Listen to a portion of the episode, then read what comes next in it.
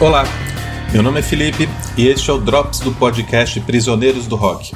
Um episódio mais curto e em trabalho solo.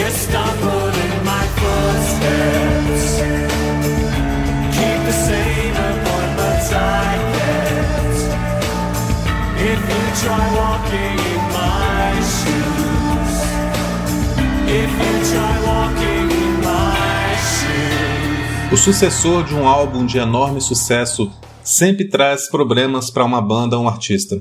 O que fazer a seguir? Repetir a receita para agradar o público? Tentar se afastar da sonoridade do disco anterior e ter mais independência? Depeche Mode se viu nessa situação após vender mais de 7 milhões de cópias de Violator, seu disco de 1990. A pressão da gravadora e entre os próprios integrantes desestabilizou o clima da banda.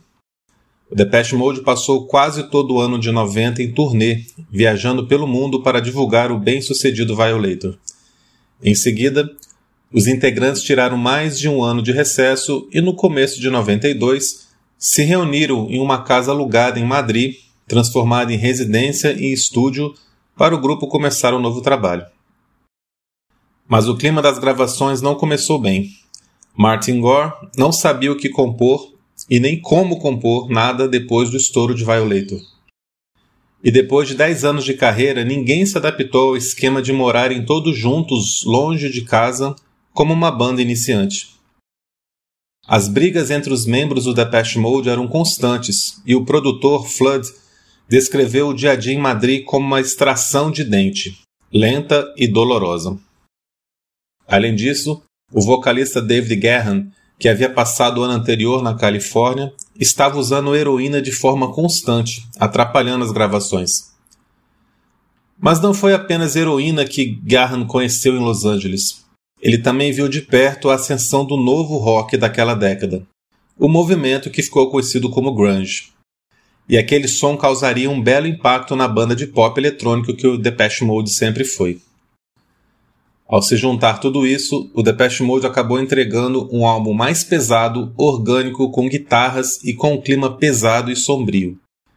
A mixagem joga baixo e bateria na cara do ouvinte e sim, há sintetizadores, mas eles não dominam mais o som da banda. Nada mais havia ali da elegância suave de Violator. O novo disco era intenso, visceral e direto. Estamos falando de Songs of Faith and Devotion, lançado há 29 anos, em 22 de março de 1993.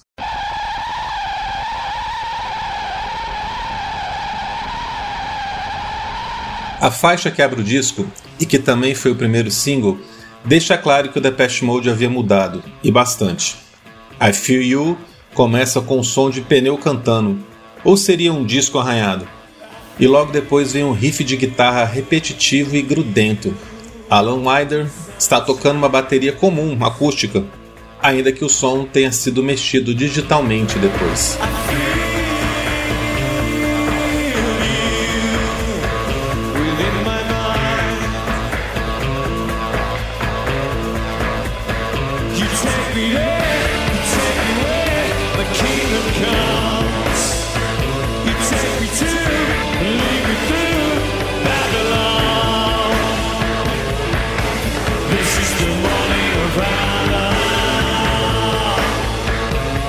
A faixa seguinte, a belíssima Walk in My Shoes, que você ouviu no começo desse episódio, entrega uma letra confessional sobre erros e pecados e conta a certa altura.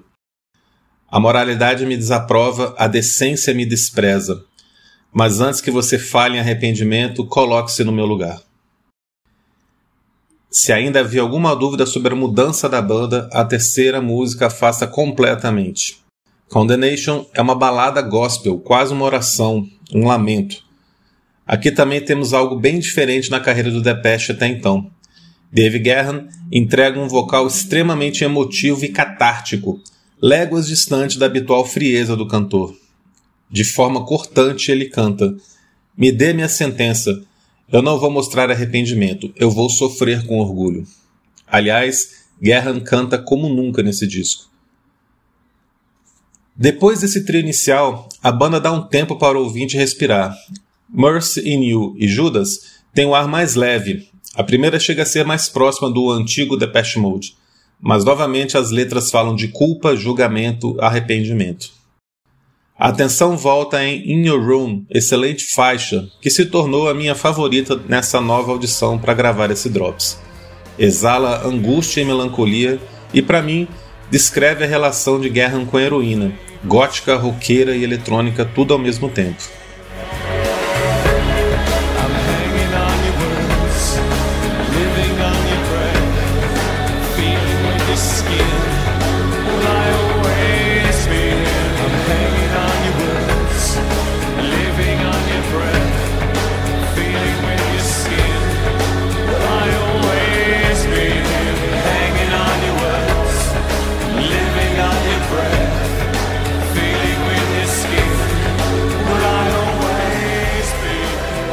Aliás, apesar das letras serem sempre de Martin Gore, no disco inteiro há essa sensação de que ele está falando do companheiro de banda, que voltou do ano sabático viciado, cheio de tatuagens e com outra personalidade. Get Right With Me é uma bela faixa, menos marcante, mas que chama atenção pelo uso novamente de elementos gospel no coro. Chegando perto do fim, a banda entrega Rush, um rock industrial pesado e marcante, algo que Nine Inch Nails e Prodigy com certeza ouviram bastante. Excelente faixa. One Carries novamente surpreende, toda levada só com um quarteto de cordas e ainda assim inteiramente inserida no clima do disco. Guerra canta que acredita que o pecado fará o homem melhor e que sempre amou as trevas e agora lhe está oferecendo a escuridão eterna. Um relacionamento abusivo ou novamente as drogas são o tema. O disco acaba com Higher Love, uma letra que entrega, por fim, a fé e devoção do título do álbum. Soa como acordar depois de uma noite de pesadelo. Ainda abalado, ainda vivo.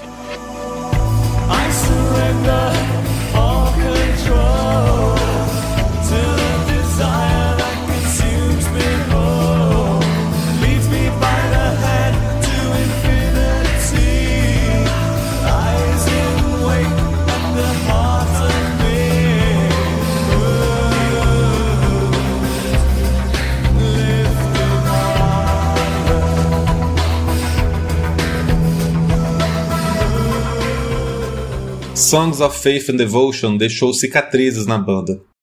Se o coração e a alma da banda se concentravam na dupla Gore e Gahan, cabia a Alan Wider, por mais de 10 anos, ser o cérebro musical, condutor do som do grupo, criando arranjos e colaborando na produção. Mas o extenuante processo de gravação do disco fez com que ele perdesse a conexão com os demais integrantes e após a enorme turnê para o lançamento do álbum, ele deixou o Depeche Mode em 1995. Chegando ao primeiro lugar nas paradas britânica e americana e de vários outros países, o disco venderia mais de 4 milhões de cópias. O doloroso processo de criação foi recompensado no fim das contas. Do caos, a banda fez nascer seu disco mais complexo, maduro e genial. Uma obra-prima.